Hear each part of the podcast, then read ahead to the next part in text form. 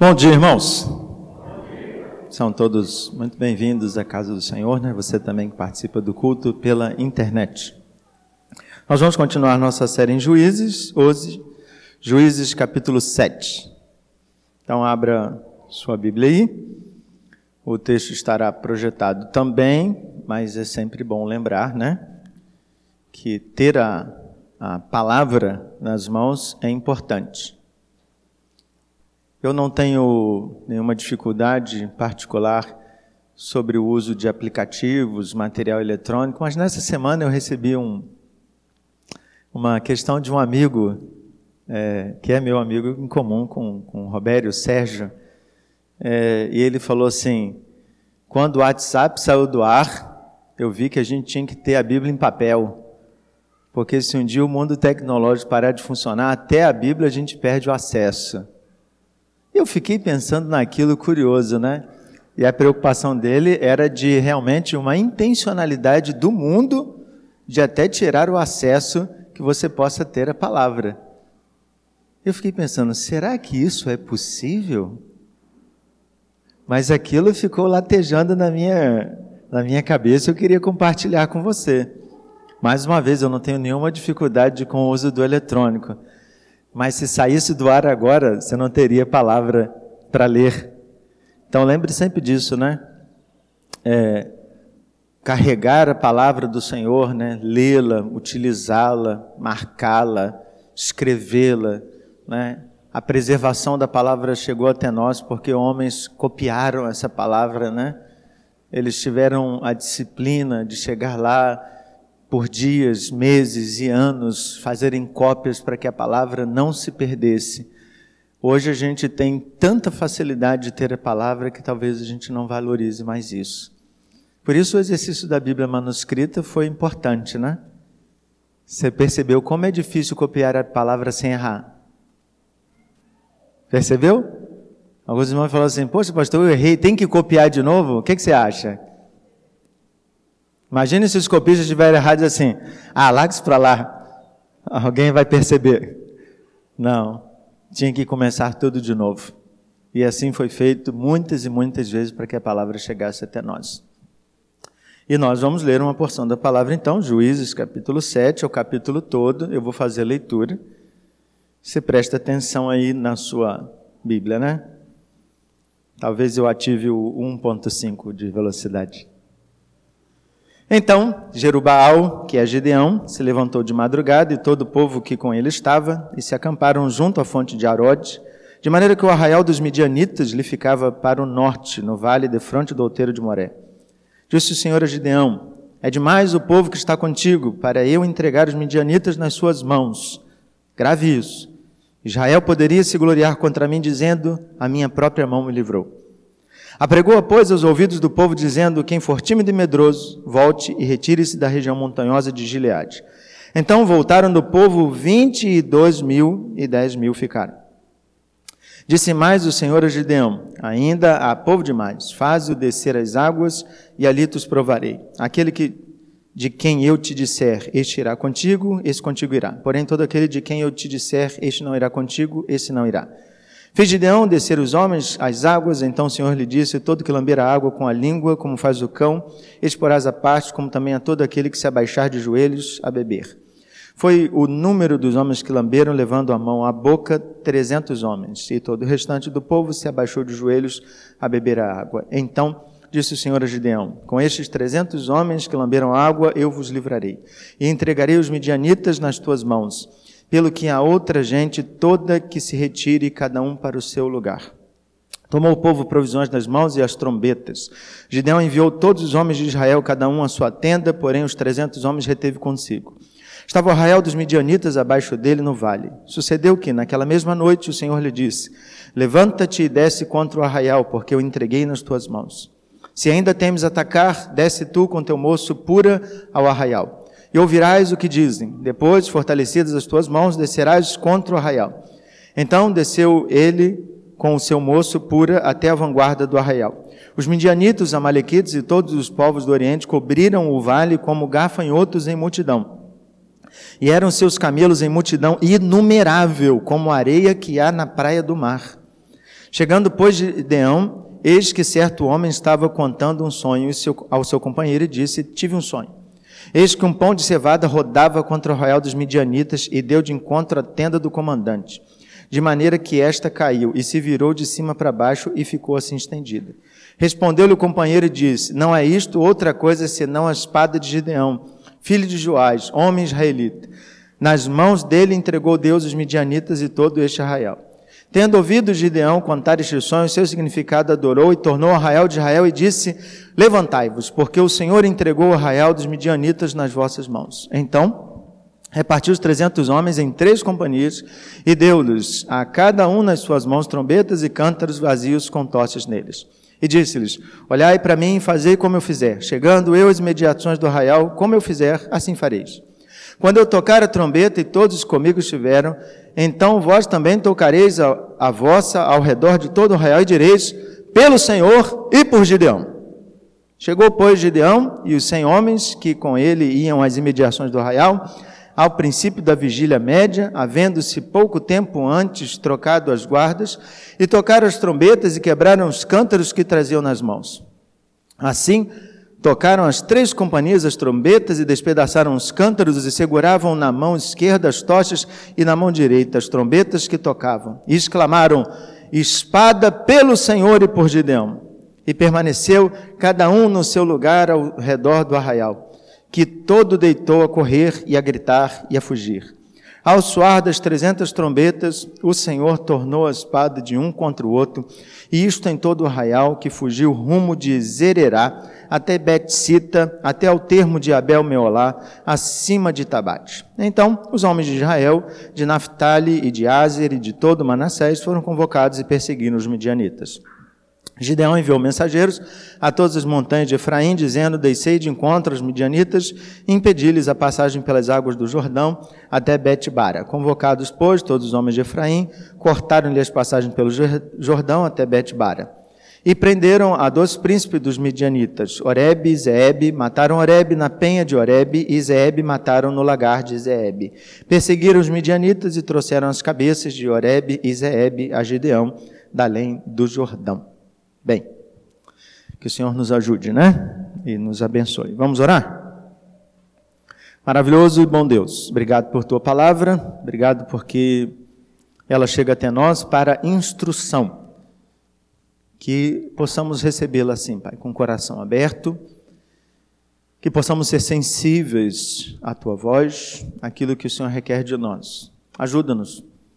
Podemos estar aqui cansados, às vezes com problemas na cabeça, às vezes preocupados com várias coisas, às vezes desanimados, às vezes entristecidos, às vezes alegres, às vezes eufóricos, e todos esses sentimentos e comportamentos podem atrapalhar a nossa percepção de tua palavra. Só o teu Santo Espírito pode nos ajudar e colocarmos no nível de atenção que possamos entender que o Senhor está nos falando. Ajuda-nos a perceber isso, Pai. E que a tua doce voz fique gravada no nosso coração. Que cada um de nós saia daqui com aquilo que precisa ser feito para que teu nome seja engrandecido. Ajuda-nos nesse sentido, em nome de Jesus nós oramos. Amém. Muito bem.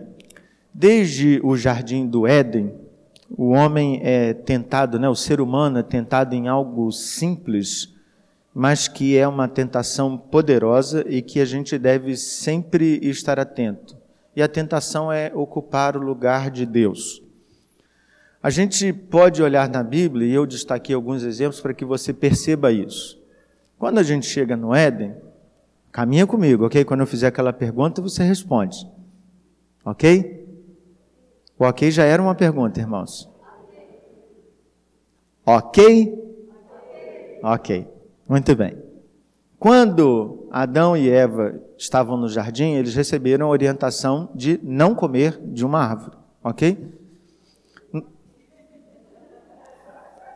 Não, é melhor assim do que não responder nada. Tá ótimo. Parabéns. A risada do Ismael foi a melhor, cara. É, Adão e Eva receberam. No seminário, seminarista faz pergunta que não deve, né? Ah, por que Deus colocou aquela árvore lá? Podia não ter colocado. Essa questão a gente deixa para outro momento, né, para refletir em outro momento. Embora para mim a leitura seja muito simples. Deus, quando constrói um relacionamento com o ser humano, ele não esconde nada.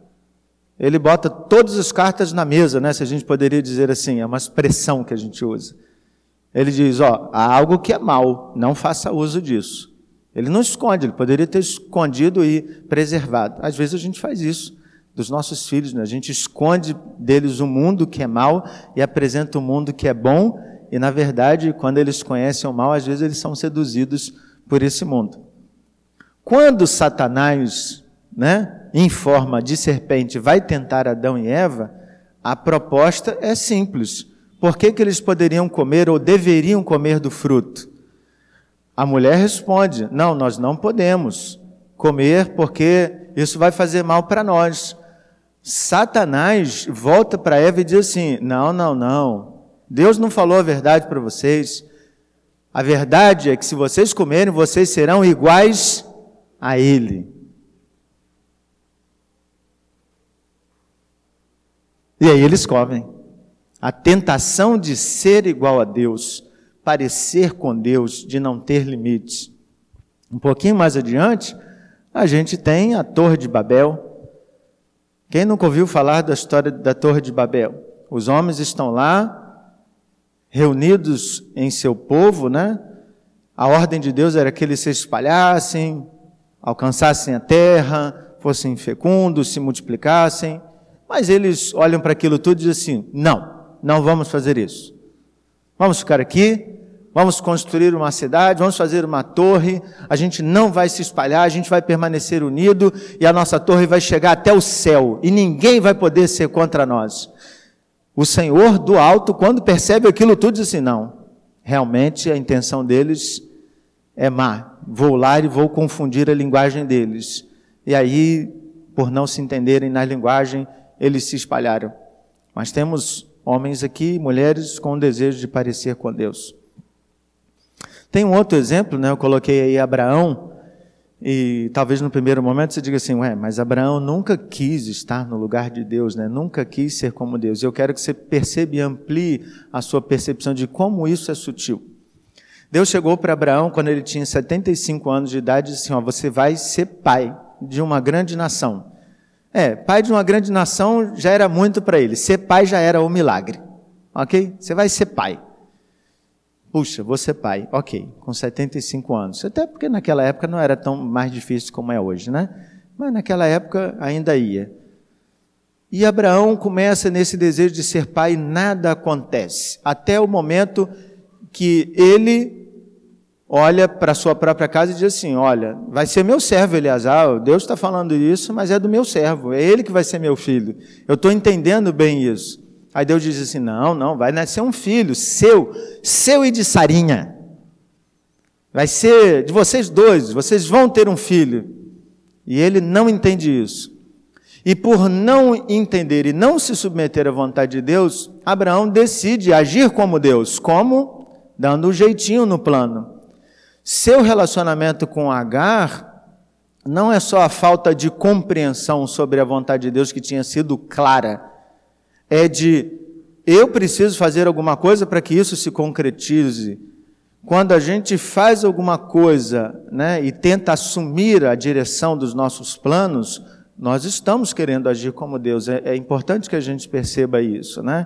Há uma síndrome de divindade em nós. Da mesma forma, Jacó. Desde antes das crianças nascerem, já estava dito que Jacó era o escolhido de Deus e não Esaú.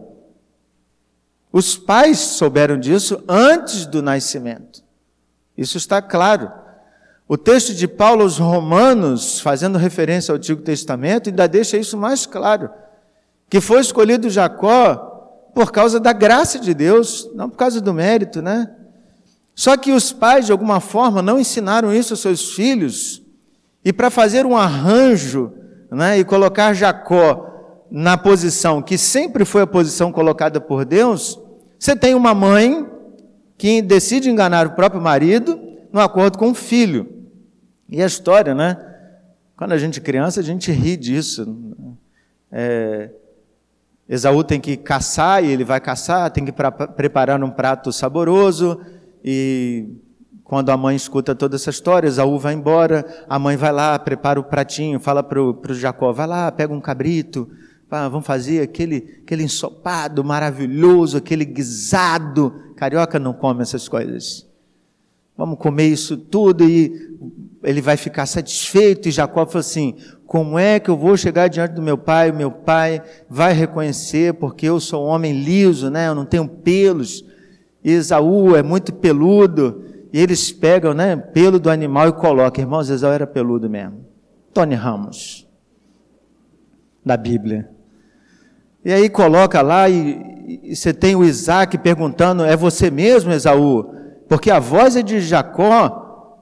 Ele diz: sou eu mesmo. Então ele engana. Ou seja, mesmo Deus dizendo que Jacó era o escolhido, a gente acha que tem que assumir a frente e mentir, enganar, é, fazer planos mirabolantes, né? Para que a vontade de Deus se cumpra e a gente não descanse de que Deus é Deus, ou seja, a gente precisa assumir o lugar dele. Tem um outro exemplo de assumir o lugar de Deus, é quando a gente lê a história do profeta Jonas. Então Deus diz para Jonas, né? Então todos esses são exemplos de, de alguma forma nós agimos como Deus. Jonas recebe a ordem de Deus clara: você vai para Nínive. E Jonas, como Deus que era, disse: não vou. Não vou. Todas as vezes que você ouve a voz de Deus e você diz: não, não vou, qual é a síndrome que está batendo na sua porta? Você é um Deus, né? Eu sou Deus. Quem manda na minha vida sou eu. Eu decido para onde vou. Que história é essa? Eu vou. E ele decide fazer isso. E mesmo Deus sacudindo o barco, fazendo tudo para que ele repensasse, qual é a decisão do profeta que acha que é o próprio Deus? Me joguem no mar. Porque se eu morrer, as coisas vão acabar. Olha que coisa. Às vezes a gente tem tanta síndrome de Deus que o desejo de tirar a vida é achando que a gente tem o poder de tirar a nossa própria vida. Olha para mim. A gente só morre quando Deus, não eu, quer que isso aconteça. Só que quando Jonas pede para ser lançado, porque cometer suicídio e pecado, né? Ser lançado não é. E aí quando Jonas pede para ser lançado no mar, a ideia clara dele é eu vou morrer ele não contava com a astúcia divina.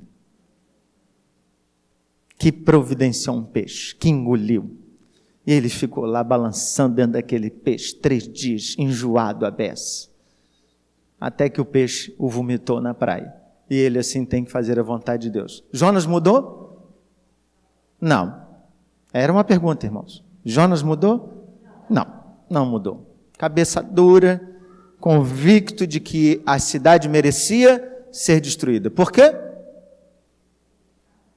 Porque ele era um Deus. Quem decide as coisas sou eu. Não admito que esse povo receba misericórdia. Isso é um absurdo. Vou ficar aqui e vou ver ela pegar fogo. Eu quero que ela seja destruída. E Deus é misericordioso e não pune a cidade. Bem, tantos outros assumiram o lugar de Deus, eu poderia citar inúmeros nomes de pessoas que assumiram de alguma forma o papel como Deus e agiram como Deus como não deveria. Mas em vez de falar dos outros, vamos pensar de nós, né? Perguntinha para você. Você já foi tentado, ou mais do que tentado, você já assumiu o lugar de Deus em algum momento, né? Quando a gente deixa Deus um pouquinho de lado e assume a responsabilidade por tudo e chama a, a vida de nossa, e todas as coisas que nos cercam passam a ser nossas e não de Deus, de alguma forma a gente tem essa síndrome de divindade, né? A gente começa a assumir o lugar de Deus. E na dinâmica da vida, é interessante que Deus nos criou, Deus planejou a nossa vida, Ele disse quando a gente ia nascer, quando a gente ia morrer, Ele decidiu quando tem sol, quando faz nuvem, quando chove, quando. Mas o tempo todo a gente tenta modificar essas coisas e tenta sair debaixo do plano de Deus, né? e a gente começa a achar que a vida é nossa. E a gente pode chamar esse perigo todo de assumir o lugar de Deus de um nome simples, né? autossuficiência. Autossuficiência é a palavra que diz que eu só preciso de mim mesmo. Aí você pode dizer assim: não, eu preciso do outro. Tá, mas se você não precisa de Deus, você só precisa de você mesmo.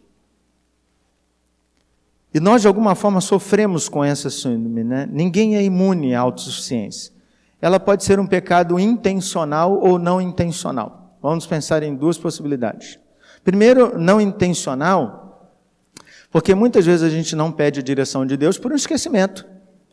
Pode ser que você tenha tomado uma decisão e não tenha orado por ela, mas você não é que você não queira pedir a orientação de Deus, é que você estava na correria e estava com pressa, precisava de, de uma solução rápida e você agiu. Quantas vezes a gente faz isso, né?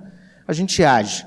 Só que ignorar a direção de Deus, mesmo não intencionalmente, também é assumir o lugar de Deus. É o pecado da autossuficiência.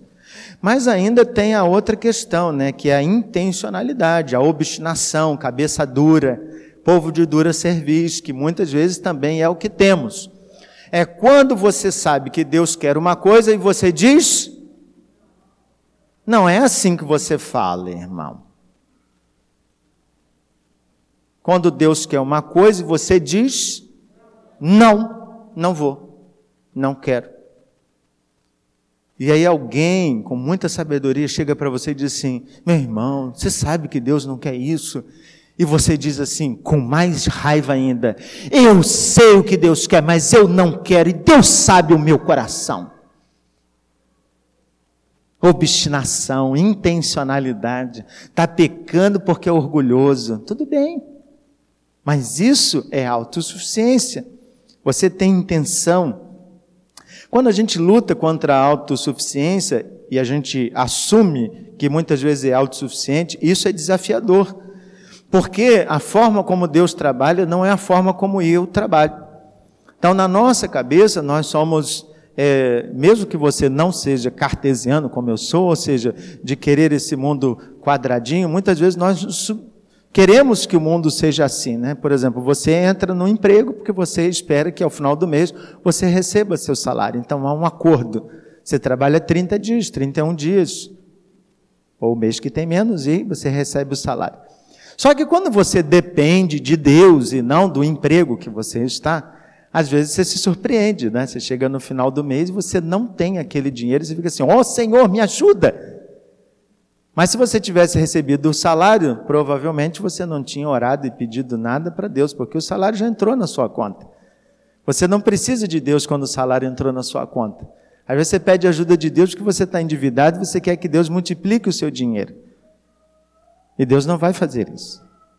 Se você está orando, desista. Essa oração né, não atende.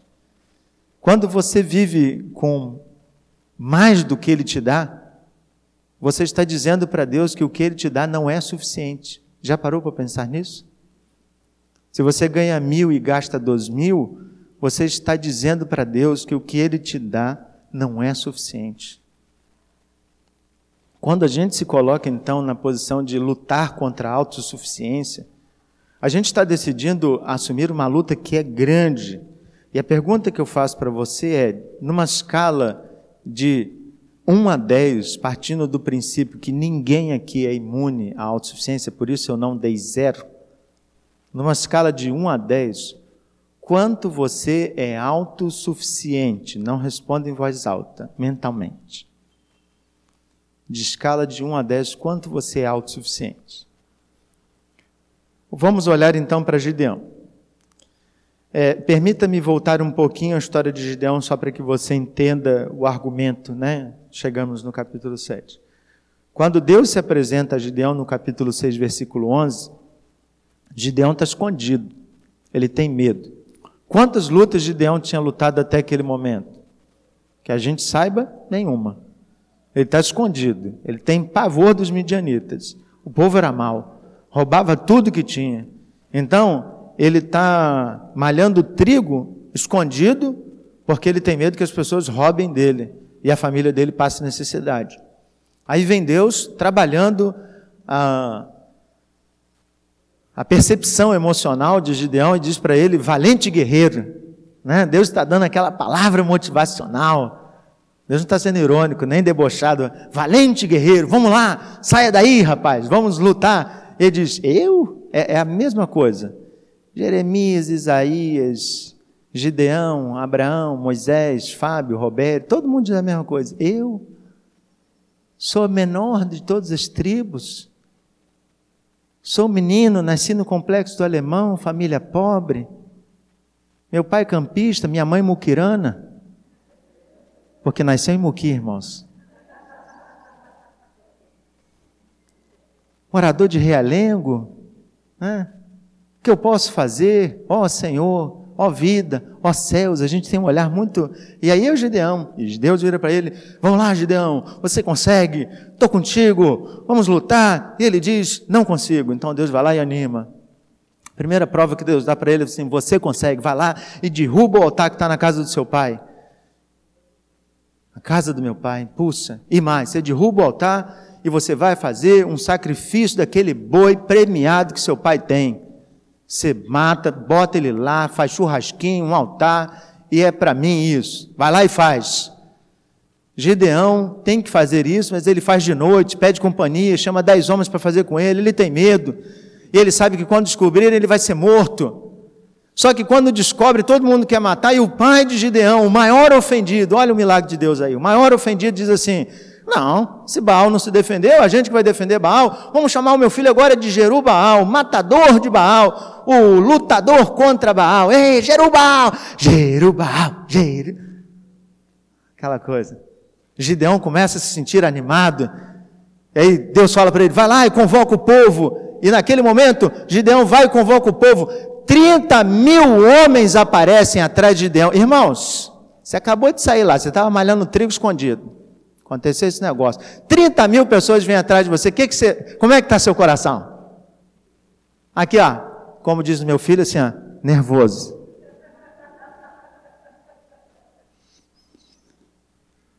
E aí você tremendo, nervoso, com aquilo tudo, você ainda tem uma dúvida: será que Deus realmente vai lutar contra nós, conosco? Será que Deus vai nos ajudar? Será que a gente vai ganhar essa batalha? E foi o texto que ouvimos na semana passada. Gideão vai e pede uma última prova: Senhor, molha a lã, deixa do lado de fora seco, depois deixa a lã seca, deixa o lado de fora molhado. Eu quero saber se é o Senhor mesmo. E tudo isso acontece. Depois disso, como é que está seu coração? Isso aqui, ó, passou. Você já está, vamos lá, vamos lutar. Só que toda essa motivação gerou um perigo no coração de Gideão e do povo. Qual é o perigo? A autossuficiência. Quem disse isso? Deus. Olha para o versículo. Capítulo 7, versículo 2. Eu pedi para você prestar atenção quando eu li. Disse o Senhor a Gideão: É demais o povo que está contigo para eu entregar os midianitas nas suas mãos. Preste atenção. Israel poderia se gloriar contra mim, dizendo: a minha própria mão me livrou. No final de tudo que Deus fez, qual era o risco? Gideão diz assim: Eu sou bom. Cara, eu sou bom. Eu ganhei. Nós ganhamos. Nós ganhamos. Isso fica mais claro, irmãos, quando a gente lê dois versículos.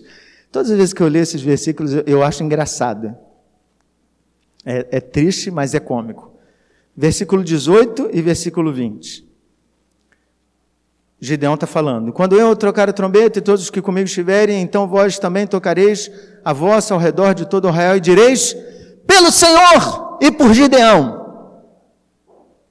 Irmão, fiquei pensando, não faz sentido isso. Faz sentido. Imagine, vamos, vamos atualizar isso. Imagine que eu convidasse os irmãos: Irmãos, nós temos uma tarefa de evangelização para fazer.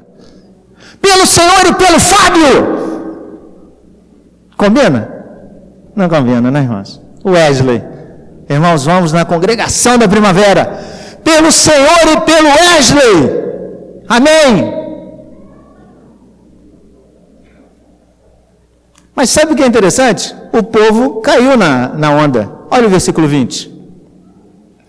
Quando as três companhias tocaram, tá, tá, tá, no finalzinho, espada pelo Senhor e por Gideão. Irmãos, mesmo Deus tendo falado para Gideão, você vai fazer isso, vai querer tirar a glória de mim, Gideão fez Exatamente isso. Pelo Senhor e por Gideão é um grito de eu também tenho 50% nesse negócio. Deus está fazendo a parte dele, mas se não fosse eu, nada disso aconteceria. Glória seja ao meu nome. Gideão é descarado, né? Só que o povo também não percebe isso, que eles são descarados e estão fazendo exatamente aquilo que Deus não aprova. Só que o tratamento de Deus é, é algo fantástico.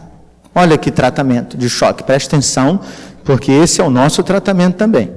Quantos soldados tinham lá? Quantos soldados tinham lá? 30 mil. Primeira coisa, os que têm medo são covardes, vão embora. Quantos vão embora?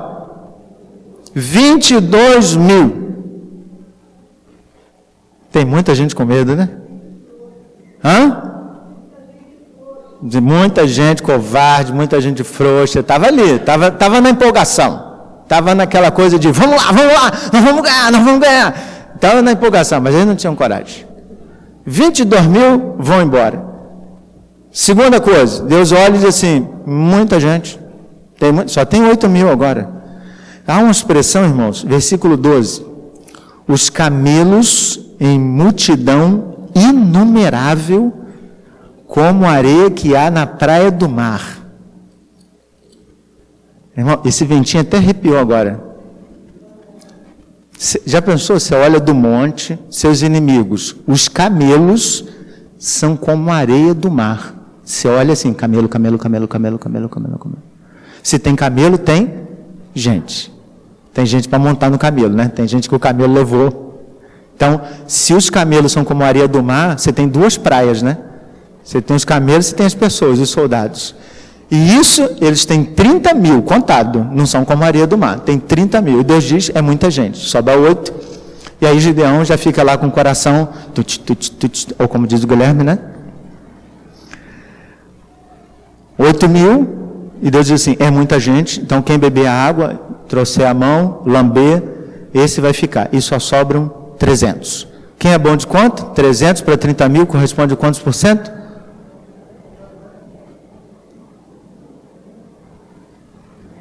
Fala conta, gente. Estão com medo? Isso não é prova, não? 1%. 1%. 10% de 30 mil é 3 mil, irmãos. 1%. Sobra 1%. Fez a conta?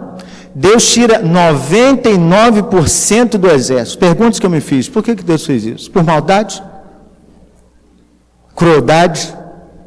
Vou fazer gerar o medo no coração de Gideão. Vou mostrar para ele que ele é nada, ele é um lixo. Não, Deus não faz isso. Deus também não faz por deboche. Deus não faz para fazer piada com Gideão. Deus faz isso como tratamento. Tratamento para quê? Pela espada de Gideão. Deus está tratando a autossuficiência de Gideão. Deus está tocando no coração de Gideão e diz assim: Gideão, você vai ganhar, mas é porque você só vai com 300. Irmãos, é simples. Se o soldado inimigo é como a areia do mar, se fosse mil homens para um, eles ganhariam, irmãos. Nem se fossem os espartanos, irmãos. Nem se fosse, não ganharia. É humanamente impossível. O que Deus está dizendo é: você não tem condições nenhuma de ganhar. E se a gente caminhar um pouquinho, já vou adiantar o texto da semana que vem. Sou, sou eu que vou pregar, então posso adiantar. 300 vão lutar em algum momento contra 15 mil. 15 mil. Você imagina 15 mil correndo de 300? Faz sentido? Sentido nenhum. Mas Gideão está ali sendo tratado por Deus para ele perceber que a mão de Deus está conduzindo. E aí percebo o cuidado de Deus conosco, como ele tenta tratar as, a minha autossuficiência, às vezes tirando coisas que eu acho que são minhas. E é isso que eu queria pensar com você e caminhando para a conclusão mesmo. Quantas vezes Deus tira coisas de mim não pensando no meu mal, mas no meu cuidado? Quantas vezes Deus mexe no meu exército e tira coisas? A pergunta que eu me fiz, irmãos, durante toda a preparação de durante todo o sermão, enquanto eu escrevia, enquanto eu orava, enquanto eu pensava, é se eu estou disponível para Deus mexer em 99% de tudo que eu tenho. Porque às vezes quando Deus mexe em 1%, eu pulo. Eu fico com raiva, fico chateado, não quero, reclamo. E se Deus tirasse 99% de tudo que eu tenho? Já fez essa conta? Já parou para pensar nessa possibilidade? Vamos lá. De, de 1 a 10, qual é a sua nota de autossuficiência? Lembre dela. De 1 a 10, qual é a sua nota de autossuficiência? Quantos por cento Deus precisa tirar então para que você seja nota 10, 100% dependente de Deus, não autossuficiente? Quanto Deus precisa mexer naquilo que você tem para que você olhe para para as coisas, para as lutas que Deus encontra, e você nunca grite pelo Senhor e por Gideão, mas que você grite apenas pelo Senhor. O Senhor é o dono de tudo. Eu luto pelo Senhor e não por mim. Eu quero lhe convidar, e o sermão me convida, e eu estou repassando esse convite para você, é um convite de dependência. Um convite de olhar para Deus e dizer assim: Senhor, eu quero ser dependente do Senhor. Mas eu não vou mentir para você, não. O convite de dependência está incluso também um convite de perda. E a gente acha muito bonito dizer que eu quero ser dependente do Senhor, mas ser dependente do Senhor significa comer o pão que Ele dá, a hora que Ele dá, o momento que Ele dá. Significa receber o sustento das mãos do Senhor da forma como Ele quer, não como eu quero. Significa se contentar com as bênçãos que Ele derrama sobre mim. Significa se contentar quando Ele tira coisas de mim. Significa olhar para a mão de Deus e perceber que essa mão de Deus é quem vai governando a minha vida. Então, esse convite da dependência é um convite bonito, mas ao mesmo tempo é um convite para gente grande, gente madura, gente que sabe a responsabilidade, que não é só ganho, não, às vezes é perda, mesmo que seja temporária, mas é uma perda na perspectiva humana. Imagine você, como comandante do exército, ver dispensar 99.700 soldados, 29.700 soldados foram embora. 29.700 soldados foram embora. Mas não foram embora porque quiseram, não foram embora porque Deus mandou embora. Porque Deus queria que você ficasse apenas com 300 para tratar o seu coração. Irmãos, a forma como eles ganham a luta é incrível. Percebeu?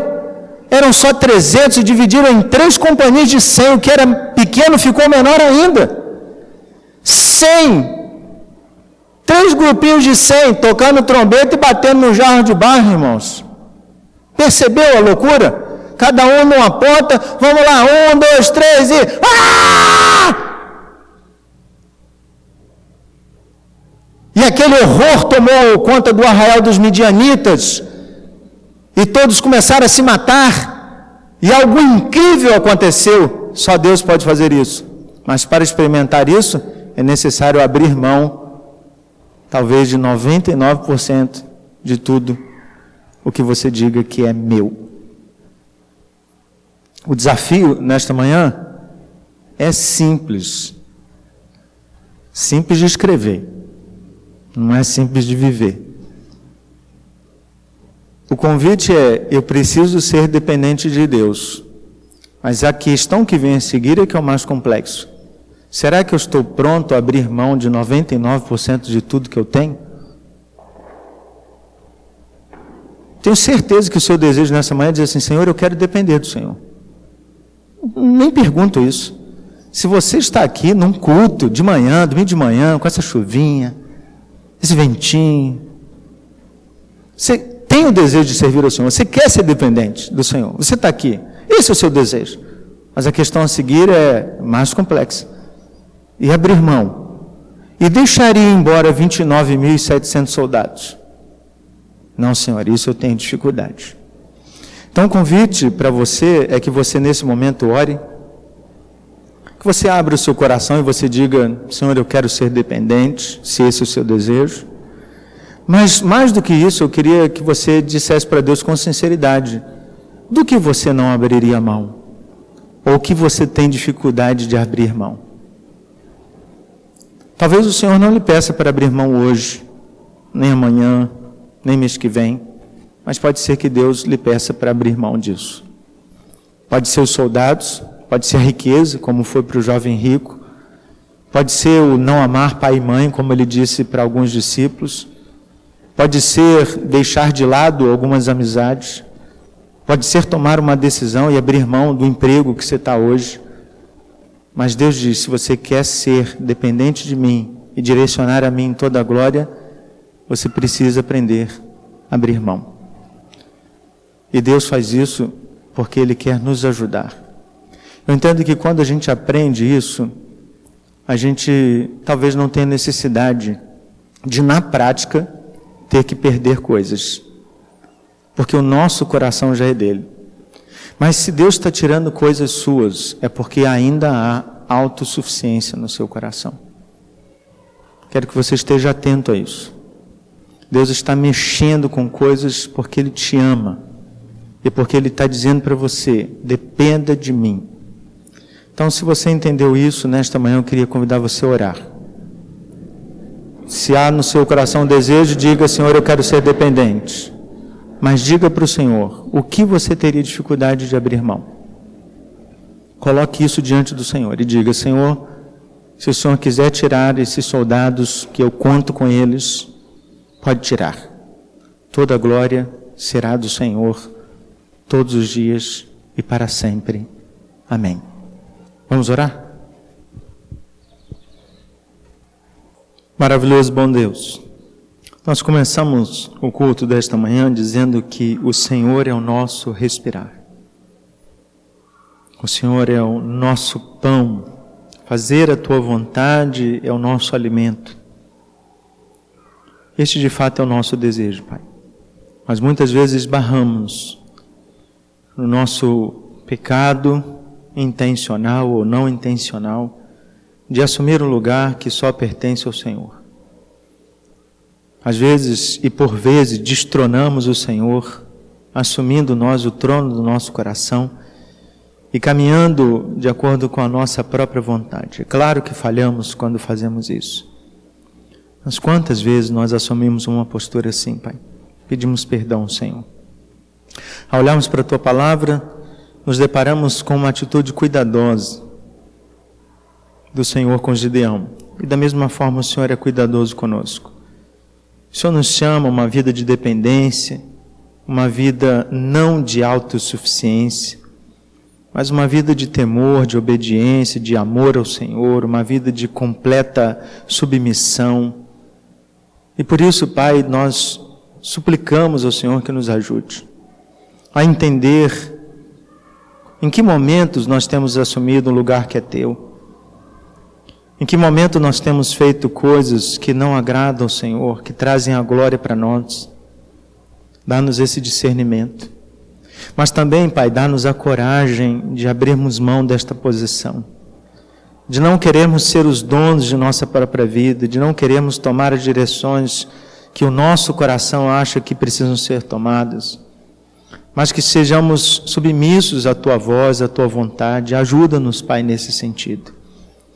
E se há algo que precisa ser perdido no meio do caminho, para que a gente seja completamente dependente de Ti, Pai, nós sabemos que será doloroso, assim como certamente foi para Gideão. Não é um processo fácil, é um processo mesmo que dói, que machuca, mas é um processo extremamente necessário para que a gente aprenda a confiar no Senhor. Ajuda-nos nesse sentido.